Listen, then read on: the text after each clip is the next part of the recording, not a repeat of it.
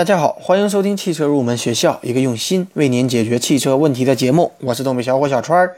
如果各位听友有任何关于汽车方面的问题，都可以关注我的节目与我联系，或者添加我们的节目公众微信账号“小川儿汽车入门知识”。如果我个人解决不了的问题，我会与我的汽车研究生团队讨论以后为您解决。好的，今天这期节目呢，想与大家来聊一个在汽车发展的历史上大家必须要知道的一个人物。一度呢，我想用“正是因为你改变了一个品牌”来形容这个人。改变一个品牌的设计理念和基因是一件非常漫长的工程，但这个人呢，仅用了五年的时间做到了。或许这就是地处亚洲的好处，不需要太多考虑欧美那些老牌车企丰厚的历史底蕴。这个改变并颠覆品牌的人叫做彼得·希瑞尔。他在入主韩国的起亚之前。他已经是欧洲的三大设计师之一，这个在汽车设计界教父一般的人物，一直以来呢环绕着神秘的光环。他曾经担任奥迪、大众的首席设计师，先后设计出了像新甲壳虫、奥迪 A6、奥迪 TT 等等非常经典的一些车型，并曾经获得设计界至高的荣誉——英国皇家艺术学院荣誉博士的头衔。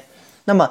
带着梦想，带着大众和奥迪首席设计师的荣耀，二零零六年，彼得·希瑞尔正式加盟起亚。这在当时呢，也引起了巨大的轰动。与他曾经服务的大众、奥迪相比，起亚显然并不是一个非常优秀的品牌。他的举动让业界认为，彼得·希瑞尔正如同诗人一般。结果不是疯狂，就是灭亡。那么，经过起初几年的蛰伏，彼得·希瑞尔用回归的姿态。带着风格鲜明的作品来到了世人面前。在那之后呢，他就是起亚的烙印。早些年，起亚所代表的韩系车，尽管在市场上取得了一些小的成就，但是在设计方面可以说是没有独特的去个性。那么在以前呢，起亚给人的感觉是价格低廉的车，不会去热爱它。而在全球来讲，汽车设计方面也没有给人留下积极的印象。品牌设计缺失，外形上起初也有抄袭的现象，所以呢，这个品牌更不会给人优秀和领先的感觉。起亚所缺失的这些，都是彼得·希瑞尔看来一个品牌所必须要的关键因素。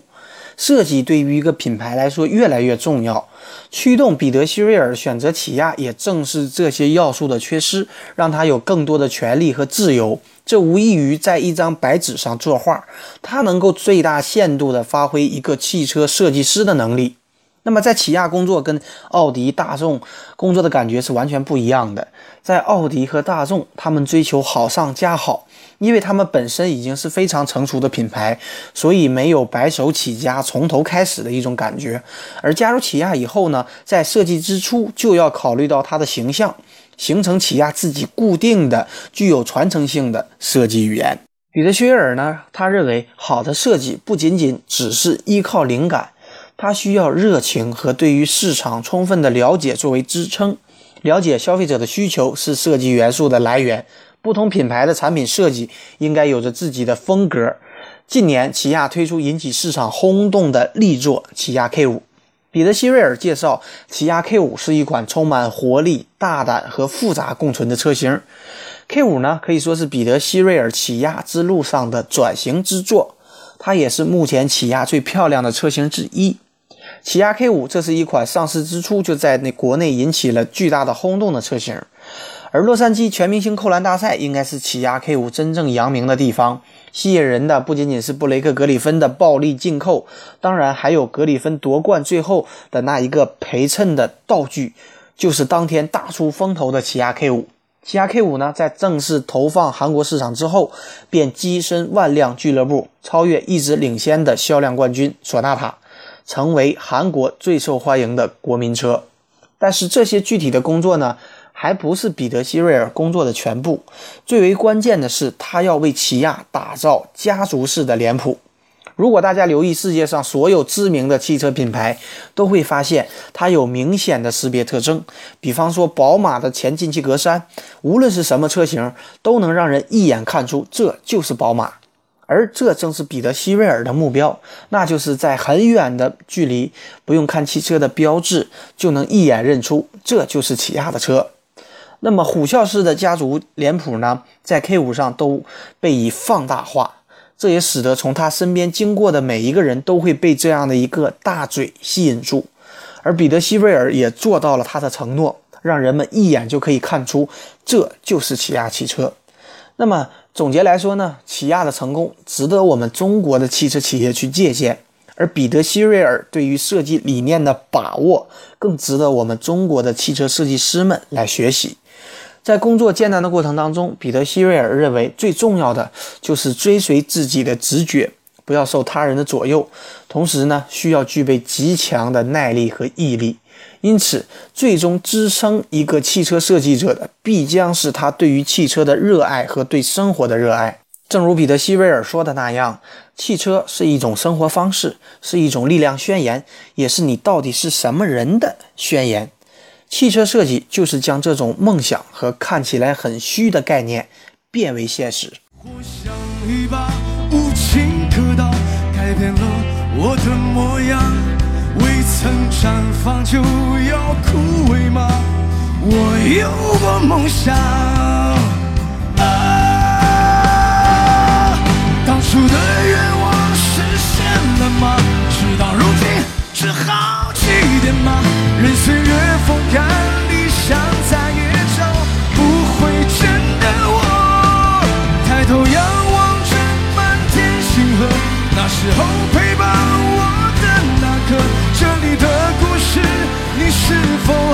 记得？如果有明天，祝福你。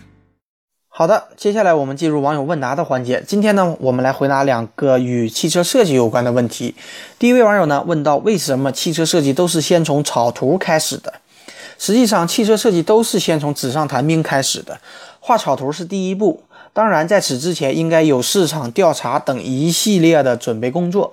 设计师先要将自己头脑当中的想法和灵感，用草图的形式，大概的向主管和同事们展示出来。草图只不过是汽车外形的大致的轮廓，表达的是一种理念，没有必要太精致，只要看出它基本的风格就可以了。因此呢，草图上可以看到很多的线条。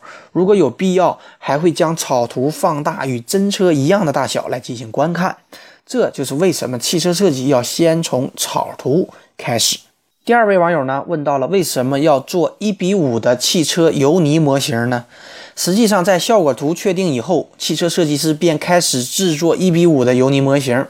虽然电脑技术在汽车设计上应用较广，但由于油泥模型非常直观，因此它依然是汽车设计生产当中的一个必要的环节。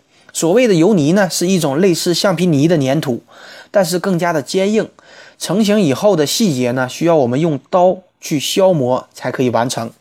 那么为了便于修改，我们一般都把它做成较小一点的一比五的油泥模型，然后呢，再来看。整体的汽车模型是否合适？好的，今天这期节目呢就接近于尾声了。节目最后呢，也欢迎大家加入我们汽车研究生团队的会员。成为会员以后呢，我们会为您分配一位研究生咨询助理，为您解决所有的用车问题。而这一切呢，只需要您为我们的团队贡献二十元钱。如果大家有意向，可以扫描我本期节目的支付二维码。支付成功以后，我们会有专人与您联系。我们的团队期待您的加入，一起来与我们实现汽车梦。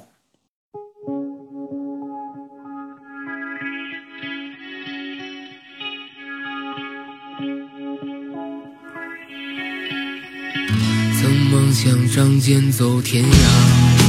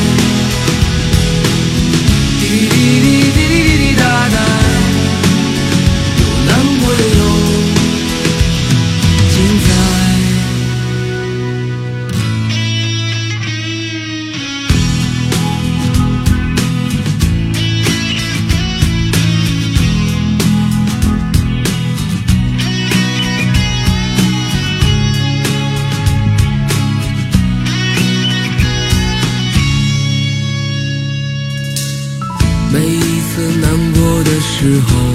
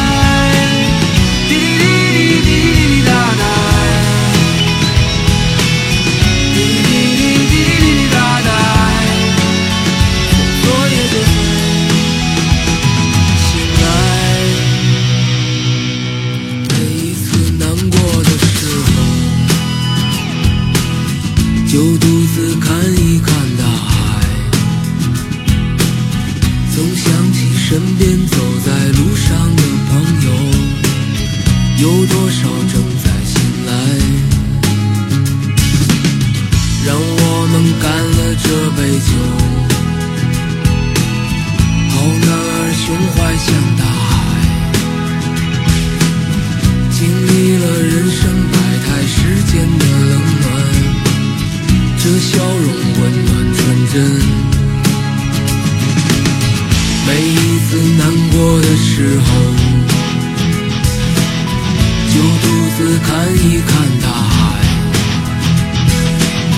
总想起身边走在路上的朋友，有多少正在醒来？让我们干了这杯酒，好男儿胸怀像大海，经历了人生百态世间的笑容。